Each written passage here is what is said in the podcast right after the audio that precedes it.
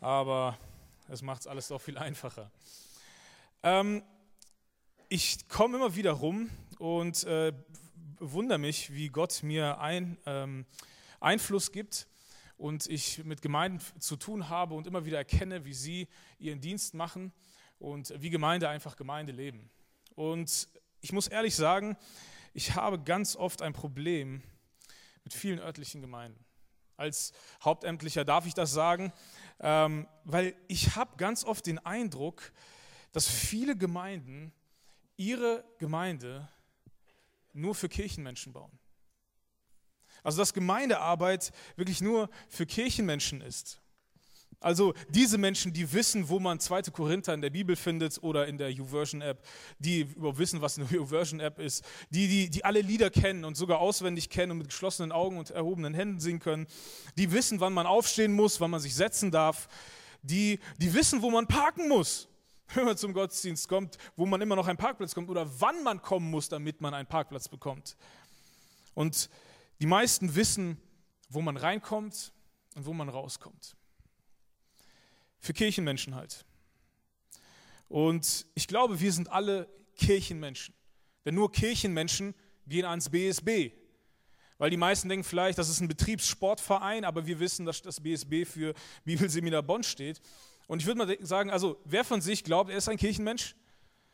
Ja, sagen wir das mal gemeint. Ich bin Kirchenmensch. Und ich glaube, das Problem ist, und das Problem wird dann deutlich, wenn wir jemanden einladen. Kennt ihr das? Kennt ihr die Situation? Ihr habt irgendjemanden kennengelernt, ähm, euren Kollegen oder sowas, und ihr habt ihn so weich gekocht, den endlich mitzunehmen in den Gottesdienst. Und wenn ihr dann auf dem Weg seid oder euch auf dem Parkplatz trefft, wer von euch kennt diese Gedanken? Boah, hoffentlich predigt der heute nicht. Kennt ihr das? Hoffentlich singt die nicht im Lobpreisteam. Ja, hoffentlich suchen die nicht dieses Lied aus. Kirchenmenschen. Wir kommen mit ganz vielen Dingen klar, aber unsere Perspektive wird komplett verändert, wenn wir Leute mitbringen. Wir merken auf einmal, dass so viel in unseren Gemeinden wirklich nur für Kirchenmenschen gemacht wird. Und ich glaube, der Grund dafür, dass viele Gemeinden hängen bleiben, nur Kirchen für Kirchenmenschen sind oder schnell von einer missionarischen, erweckten Gemeinde zu einer Kirchenmenschengemeinde werden, ist folgender Grund. Die Gravitationskraft der lokalen Kirche ist es, sich auf Insider zu konzentrieren. Und ich glaube, das ist vollkommen normal. Deswegen habe ich das auch Gravitationskraft genannt. Also die natürliche Anziehungskraft jeder Kirche ist es, sich über die Zeit, wenn sie nichts dafür tut, nur auf diejenigen zu konzentrieren, die schon lange dabei sind. Und ich will bewusst diese, dieses Wort Insider und Outsider benutzen, um damit deutlich zu machen, also Insider sind die Kirchenmenschen. Outsider sind die, die halt noch keine Kirchenmenschen sind und die, die wir eigentlich erreichen wollen, oder? Das heißt, wenn wir nicht aufpassen, dann bauen wir eine Kirche nur für Insider. Das Problem, was ich damit habe, ist, dass wir gleichzeitig damit kommunizieren. Nämlich, wenn wir nur Kirche für Insider bauen, dann bauen wir eine Kirche, dann, dann äh, senden wir eine Botschaft, dass Kirche halt nur für Insider ist. Und das kann dazu führen, dass Menschen sich wahrnehmen und denken, ja, Christsein ist nur für Insider. Jesus ist nur für Insider. Ich muss ehrlich sagen, damit habe ich ein Riesenproblem. Der Grund, warum wir oft Kirchen bauen, die sich nur auf Insider ausrichten, ist, dass die natürliche Ausrichtung einer Gemeinde, die Gravitationskraft einer Kirche, die Anziehung oder die Konzentration auf Insider ist. Mir wurde gesagt, dass der Tag heute so ein bisschen unter dem Motto steht, die Verbindung zwischen Praxis und Theorie. Es ist großartig, Theologie zu studieren. Es ist, es ist großartig, sich vorzubereiten, Erfahrungen zu sammeln, andere, von anderen zu lernen, um den Gemeindedienst besser zu machen. Aber uns sollte bewusst sein, dass die natürliche Tendenz, und ich würde mal sagen, jeder Kirche ist, wenn sie nicht aktiv wird, zu einer Kirche nur für Kirchenmenschen zu sein oder zu werden. Und wenn du hier studierst am BSB mit der Intention, mit dem Ziel, Reich Gottes zu bauen, egal in welcher Form, mit Kindern, Jugendlichen, Erwachsenen, keine Ahnung, was deine Vision ist für dein Leben, wofür du dich beauftragt fühlst, hier an einem heutigen Tag, wo es um das Verhältnis zwischen Praxis und Theorie geht, will ich dir sagen, die natürliche Gravitationskraft jeder Kirche ist es, sich auf die zu konzentrieren, die schon da sind. Aber wenn unser Auftrag ist, hinauszugehen und das Evangelium zu verkünden und Jünger zu machen, dann bedeutet das, wenn das die natürliche Gravitation ist, dass wir uns anstrengen müssen. Wenn wir nichts tun, passiert das. Das heißt, wenn wir aber den Missionsbefehl leben wollen, was müssen wir tun? Arbeiten. Wir müssen uns darauf ausrichten, Menschen zu erreichen, die Jesus noch nicht kennen, die unser Ziel sind. Und hier ist die frohe Botschaft für euch heute. Wir sind nicht die Ersten, die ein Problem damit haben. Schon in der ersten äh, Kirchengemeinde, schon in der Frühzeit der Kirchengeschichte, war das die gleiche Herausforderung für die erste Kirche. Und ich will euch heute hineinnehmen in die erste Gemeindestunde der Kirchengeschichte überhaupt. Kennt ihr Gemeindestunden? Ja? Ich weiß nicht, wie ihr das nennt, Mitgliederversammlung. Also da, wo viel. Kennt ihr das? Kennt ihr das jemand? Sonst, sonst erzähle ich vielleicht von einem Bauernhof. Ja, kennt ihr, ne? Das ist der Ort, wo Kirche zusammenkommt und heiß diskutiert, wo Erwachsene im Namen Jesu zu Kinder werden. Und da, wo ja, viele Dinge auch sehr unchristlich ablaufen. Und in die erste Gemeindestunde möchte ich euch mitnehmen, die je stattgefunden hat. Also, das ist der Ort, wo interner besprochen werden, wo es um Insiderwissen geht. Im ersten Jahrhundert, die erste Kirche war noch so jung, die Tinte der Geburtsurkunde war noch nicht getrocknet. Jesus war gerade erst wieder in den Himmel gefahren. Die Menschen, die an der, dieser ersten Gemeindestunde teilnehmen, sind Menschen, die Jesus noch kannten, die Jesus erlebt haben. Wir werden von Petrus hören, wir werden Jakobus, Paulus war Teil dieser Menschenmenge. Also es waren ja die Menschen, die genau direkt bei der Gründung der Kirche dabei waren. Und genau diese Menschen haben die Herausforderung, mit dieser Gravitationskraft zu leben. Lesen wir den Bibeltext. Apostelgeschichte 15. Doch dann kamen einige Leute aus Judäa nach Antiochia und forderten die Männer der Gemeinde auf, sich beschneiden zu lassen, wie es im Gesetz des Mose vorgeschrieben war. Wenn ihr euch nicht beschneiden lasst, lehrten sie, könnt ihr nicht gerettet werden. Was sie hier sagen, wenn ihr dieses Ritual nicht mitmacht, wenn ihr dieses Ritual nicht über euch ergehen lasst, dann könnt ihr keine Insider werden. Ich weiß nicht, was die Anforderungen in deiner Kirche sind, Insider zu werden, aber ich glaube nichts, da ist keine Anforderung mit was mit Verstümmelung, oder? Und sie machten eigentlich Folgendes. Du kannst nicht zu Gott gehören, wenn du dich nicht beschneiden lässt. Und das war der Grund, weshalb die erste Kirche voll von Kindern und Frauen war. Weil die Männer keine Lust haben, sich an ihrem besten Stück beschneiden zu lassen. Ihr müsst euch das so vorstellen. Das waren Heiden. Die hatten keine Ahnung von diesem jüdischen Ritual. Wir als Theologiestudenten, wir kennen das. Das war normal. Beschneidung gehörte dazu. Aber für Heiden war das absurd. Das war verrückt, so etwas zu tun. Das ist so, als würde es die Anforderung sein, hier am BSB studieren zu können, wenn du dich tätowieren lässt. Ein Kreuz ins Gesicht. Aber nicht nur Tätowierung, sondern Branding. Wie eine Kuh. So ähnlich müssen die sich gefühlt haben. Hier ganz am Anfang der Kirche, Jesus war gerade noch auf der Erde gewesen, hier ist die erste Spaltung, die erste Riesenauseinandersetzung der Kirche. Das ist eine Gruppe von Menschen, die sagen, es muss so gemacht werden, wie wir es gewohnt sind, wie es unsere Tradition sind, wie wir es schon immer kennen. Sie sagten, ihre Anforderung war, du kommst nur in unseren Club, wenn du so wirst wie wir. Damit stießen sie bei Paulus und Barnabas auf entschiedenen Widerstand. Und es kam zu einer heftigen Auseinandersetzung. Jetzt stell dir mal eine Gemeindestunde mit einer riesen Auseinandersetzung vor. Genauso ging es auch mit Sicherheit da ab. Ihr kennt diese Auseinandersetzung in euren Gemeindestunden, oder? Hier ist ein sehr, sehr schwieriges Thema. Es geht um ein wichtiges Körperteil und da will jemand, dass das verstümmelt wird. Schließlich wurde Paulus und Barnabas zusammen mit einigen Christen aus Antiochia beauftragt, nach Jerusalem zu reisen und den Aposteln und den Ältesten der dortigen Gemeinde diesen Streitfall vorzulegen. Egal in welche Kirche du gehst, egal in welcher Organisation du arbeitest, bin mir ziemlich sicher, es gibt immer die. Ja, wenn man irgendein Problem hat, es gibt immer die. Ja, die, die, die irgendwo besonders sitzen, die, die irgendwo ein besonderes Zimmer haben, die, mit denen man mit den schweren Fragen kommt, die. Und zu diesen Menschen, so wird Paulus und Barnabas geschickt, um diese Frage zu klären. Das waren die Menschen, die ganz genau wissen aus leibhaftiger Erfahrung, weil sie mit Jesus zusammengegangen haben, weil sie diese Frage WWJD ganz gut beantworten konnten, weil sie waren drei Jahre in der Ausbildung von Jesus gewesen. Hey, ihr Apostel, für wen ist die Kirche eigentlich? Insider oder Outsider? Was muss man machen und was ist freigestellt? Und es geht weiter. Als sie in Jerusalem ankamen, wurden sie von den Aposteln und den Ältesten und von der ganzen Gemeinde herzlich empfangen und sie gaben einen Bericht von dem, was Gott durch sie als seine Mitarbeiter alles getan hat.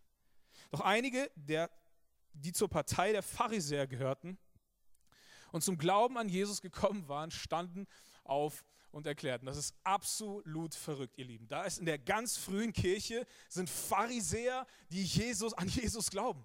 Das waren genau die, die ein Problem mit Jesus hatten und sich dafür gesorgt haben, dass Jesus beseitigt wird.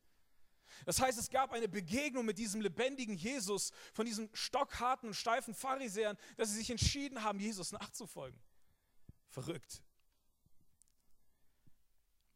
Und sie sagen folgendes. Man muss die Nichtjuden beschneiden und dazu auffordern, das Gesetz des Mose zu halten. Man muss ihnen unsere Tradition unsere Vorstellung aufzwingen. Wenn sie zu unserem Club gehören wollen, müssen sie werden wie wir. Und dann muss die Diskussion sehr wild und anstrengend gewesen sein. Irgendwann, nachdem man lange und intensiv miteinander diskutiert hatte, kennt ihr das? In Liebe lange und intensiv diskutieren? Nach einer langen Diskussion erhob sich Petrus und sagte zu den Versammelten, Petrus, Petrus hatte was zu sagen und ich glaube, in dieser Situation ist es mucksmäuschenstill geworden. Petrus war derjenige, der Jesus sehr gut kannte, der immer mit Jesus dabei gewesen war. Ich glaube, der die beste Antwort auf WWJD geben konnte, weil er so nah dran war. Petrus sagt, liebe Brüder, wie ihr alle wisst, hat Gott euch seine Entscheidung schon vor langer Zeit klargemacht. Ihr Lieben, warum diskutieren wir überhaupt? Eigentlich hat Gott durch sein Wirken schon ganz klargestellt, was er, wie er über diese Frage denkt. Damals, als er mir den Auftrag gab, den Nichtjuden die Botschaft des Evangeliums zu verkünden und als sie durch mich die Botschaft hörten und zum Glauben kamen, sie fingen an, Jesus zu glauben. Eigentlich sollte hier alles klar sein, aber Gott kennt uns Menschen. Ja, durch und durch. Er hat die Echtheit ihres Glaubens bestätigt. Weil Gott weiß, dass wir Probleme damit haben, ob etwas echt ist oder nicht echt, hat Gott selber es bestätigt, indem er ihnen genau wie uns den Heiligen Geist gegeben hat. Es gibt nichts zu diskutieren. Gott hat ihre Echtheit, die Heiden sind wirkliche Jesus-Nachfolger. Die Heiden sind Insider. Auch nicht dadurch, dass sie bestimmte Dinge anders praktizieren als wir. Denn Gott macht keinerlei Unterschied zwischen ihnen und uns, sondern hat uns hat auch ihr Innerstes aufgrund ihres Glaubens von aller Schuld gereinigt. Warum wollt ihr Gott jetzt herausfordern und diesen Jüngern ein Joch auf den Nacken legen, das weder unsere Vorfahren noch wir selber tragen können? Ey, ihr Lieben, ihr Apostel hier in dem Raum, ihr kennt doch das Problem. Wir hatten doch dasselbe Problem damit. Wir haben es nicht geschafft. Matthäus, ich habe dich gestern noch auf dem Tempelberg gesehen mit, einem, mit einer Taube, wo, mit einem Lämmlein, wo du deine Schuld bezahlen wolltest, weil du gesündigt hast, weil du es nicht geschafft hast, diese Regeln zu halten. Bartholomäus, ich habe dir, äh, dich mit einer Ziege zum Tempel gehen sehen. Hast du wohl eins der 316 Gesetze nicht gehalten? Warum wollen wir den anderen dieses Joch auferlegen, was wir selber nicht tragen können? Wir sind doch ganz im Gegenteil davon überzeugt, dass wir, genau wie sie, einzig und allein durch die Gnade des Herrn Jesus Christus gerettet sind. Und das ist die Vokabel, das ist die Formulierung von Petrus für den Umstand, für die Lehre der Rechtfertigung. Paulus sagt, ey, ihr wisst doch, durch die Gnade Jesu allein sind die Menschen zu ihm gekommen. Und durch die Gnade von ihm allein werden sie vor ihm bestehen. Da wird keine Tat etwas dran ändern. Die Diskussion geht noch etwas weiter und es geht immer wieder hin und her. Und dann kommt die Diskussion irgendwann zu einem Ende. Und die größte Autorität der ersten Gemeinde steht auf und sagt was. Alle respektieren diese Person. Wisst ihr warum? Es war der Bruder, der leibliche Bruder von Jesus. Stell dir mal vor, der Bruder von Jesus zu sein. Also als Kind bist du immer schuld, weil Jesus hat nie was falsch gemacht. Wer hat das kaputt gemacht? Jakobus, aber Jesus. Jakobus, ja. Wie anstrengend. und wir lesen von Jakobus oder das, was wir aus, aus den, aus den äh, Texten des Neuen Testaments herauslesen können, ist, dass Jakobus nicht an seinen Bruder geglaubt hat. Er hat ihn als einen Spinner verstanden, der herumgereist ist und sich als Gott verstanden hat. Aber als sein Bruder gestorben und auferstanden war, musste er eine Begegnung mit seinem leiblichen Bruder gehabt haben, die sein Denken radikal verändert hat und ihn zu dem Leiter, zu dem Leiter der ersten Kirche gemacht hat. Hey, Jakobus weiß alles eigentlich noch besser als Petrus, wie man sich verhält wie Jesus. Und er steht auf und sagt, deshalb steht für mich die Entscheidung fest, fuhr Jakobus fort. Wir haben lange geredet, hier ist der Rahmen. Ich habe die Diskussion beobachtet, hier ist das Ergebnis. Und jetzt kommt ein Statement, das ich über alles liebe. Und ich glaube, das ist etwas, gerade wenn wir von Praxis und Theorie, von diesem Verhältnis sprechen, wo wir uns jeder das irgendwo hinstellen müssen, dass wir es nie vergessen. Jakobus sagt folgendes. Wir dürfen es den Nichtjuden, die zu Gott umkehren, nicht unnötig schwer machen. Wir dürfen es den Nichtjuden, die zu Gott umkehren, nicht unnötig schwer machen. Oh, das ist so reich. Das ist so tief. Jakobus sagt hier, alles, was wir tun, sollte es Menschen so einfach wie möglich machen, in die Begegnung zu Gott zu finden. Hey, über Jesus werden Menschen stolpern. Das Kreuz wird für einige der Anstoß sein. Ja, aber lass es uns nur bei diesem Stolperstein belassen, wenn Menschen sich nur von Jesus abwenden, mit Jesus nicht klarkommen. Aber alles andere drumherum sollten wir ihnen so einfach wie möglich machen. Unsere Programme, Traditionen, Gewohnheiten, Überzeugungen, Strukturen, die, die sollten wir aus einer anderen Brille betrachten. Was macht es den Menschen unnötig schwer? Oder anders, was macht es ihnen einfach, Gott zu finden? Ich will dir folgende Frage mitgeben. Was ist unnötig? Was ist nur Geschmack? Was ist nur alte Tradition? Was ist nur neue Tradition? Ihr Lieben, wenn ihr Tradition verändern wollt, werdet ihr einfach nur eine neue einführen. Aber was ist unnötig? Was ist einfach nur deine Überzeugung?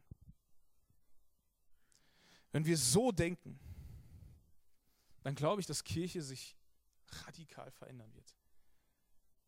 Denn wisst ihr, weil die Gesellschaft sich verändert.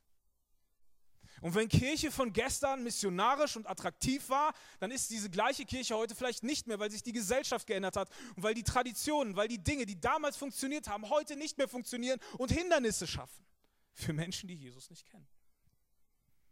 Und auf einmal macht ein Motto einer Kirche, am Puls der Zeit zu sein, viel mehr Sinn, oder? Denn am Puls der Zeit zu sein bedeutet nicht einfach nur modern zu sein, sondern es bedeutet die unnötigen Hindernisse wegzuräumen, damit, je, damit Menschen von heute Jesus begegnen. Auf der Willow hat Andreas Boppert das Beispiel gebracht, das mit, mit dem, wie wir das Evangelium verkünden und die Sache mit dem Kreuz und so weiter. Und er sagte, dass die junge Generation, die Generation Y und Alpha, die jetzt so heranwächst, dass diese Generationen eine Schuldgesellschaft wird. Verrückt. Meine Eltern sind, ich komme aus einer Schuldgesellschaft, ich bin auch Russlanddeutsch, meine Eltern kamen aus der Sowjetunion, hier und dort Schuld, äh, Schamgesellschaft hoch 10.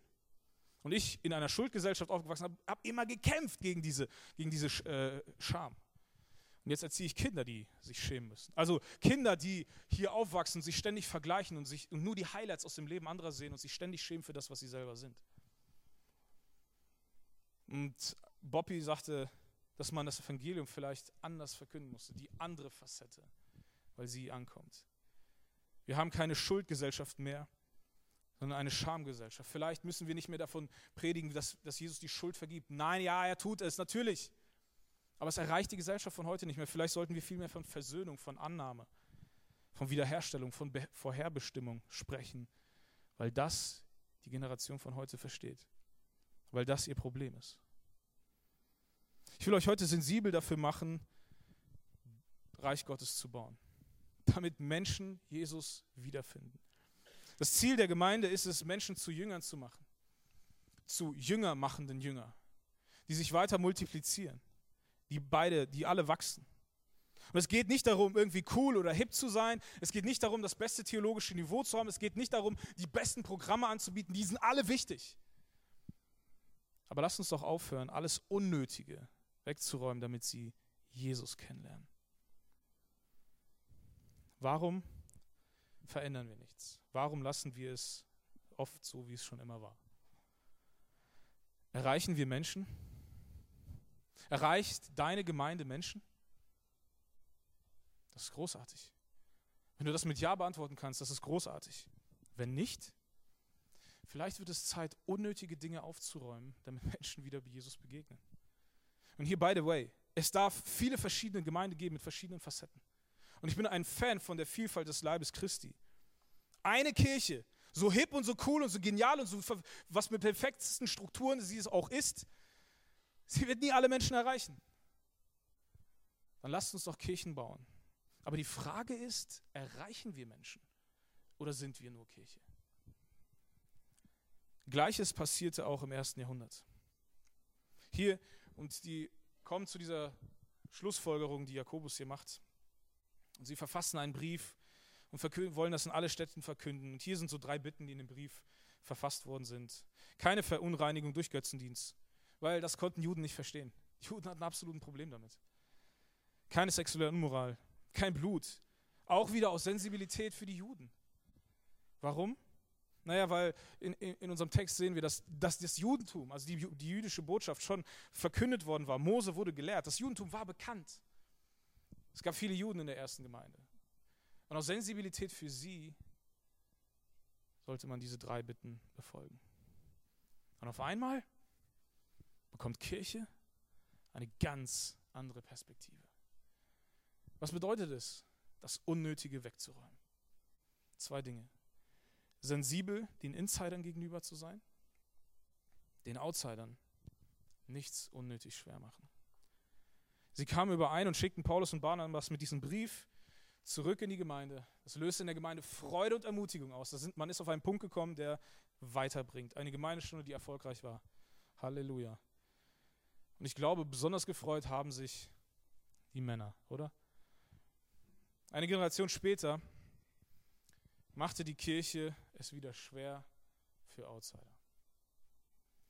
1091 erließ der Papst ein Edikt um die Ungläubigen zu bekämpfen. In den 1400er Jahren war die spanische Inquisition. Outsider wurden verfolgt und hingerichtet. Und dann kam, die, dann kam die Reformation und es gab ein Aufatmen. Auf einmal war Glaube wieder persönlich. Doch das hat nicht lange gehalten. Denn die natürliche Gravitationskraft der lokalen Kirche ist es, sich auf Insider zu konzentrieren.